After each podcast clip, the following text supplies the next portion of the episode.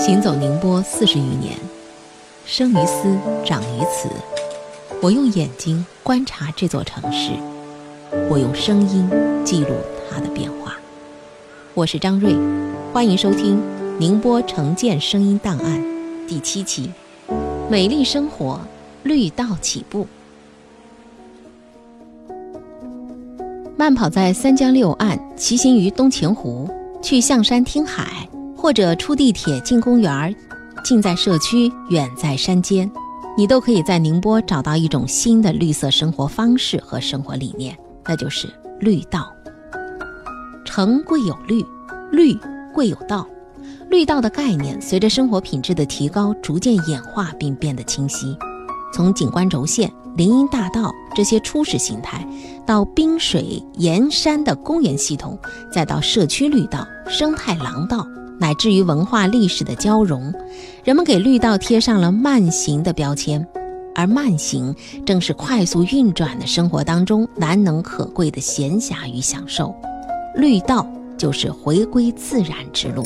宁波市民严杰，我们几个爱跑步的朋友成立了一个窝跑团，可以说，呃，是跑过宁波很多的绿道吧，感觉特别好，特别是沿着江跑，挺享受的。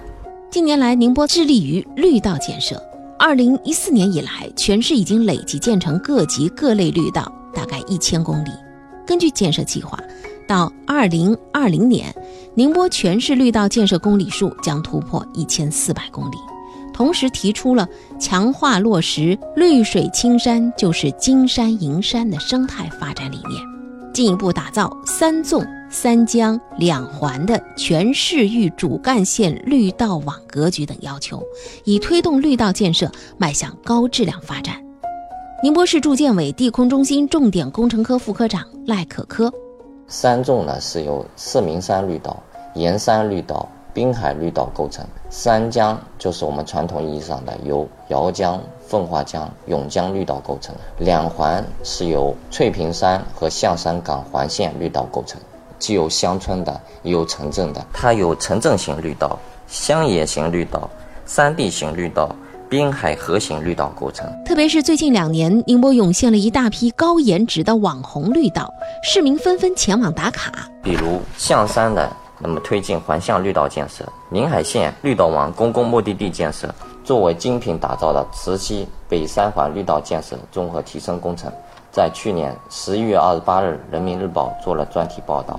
江北区如成功刷脸央视的双古渡公园绿道，东钱湖打造中国内地第一个环湖休闲旅游自行车专用道网络。在近日刚刚公布的第二届浙江最美绿道名单当中，宁波独占两席，分别是宁波三江六岸核心区滨江绿道和宁波市东钱湖环湖绿道。前者的评语是“绿廊沿江成片融观景娱乐生态于一体的滨水绿道”，后者的评语是“岸线紧密融合，简洁低碳环保，享受湖光山色如深至画中”。城市绿道必须有了市民的积极参与共享，绿道建设才更有意义。在今年八月二十九号的全市绿道网建设工作现场会上。首次发布了宁波绿道的 logo。那么，为什么要设立宁波绿道这个品牌呢？哦，那么也不是为了设立品牌而设立品牌。那么，绿道作为老百姓身边重要的休闲健身资源，社会参与度高，民生意义重大。真正目的还是希望我们市民能了解绿道，体验绿道。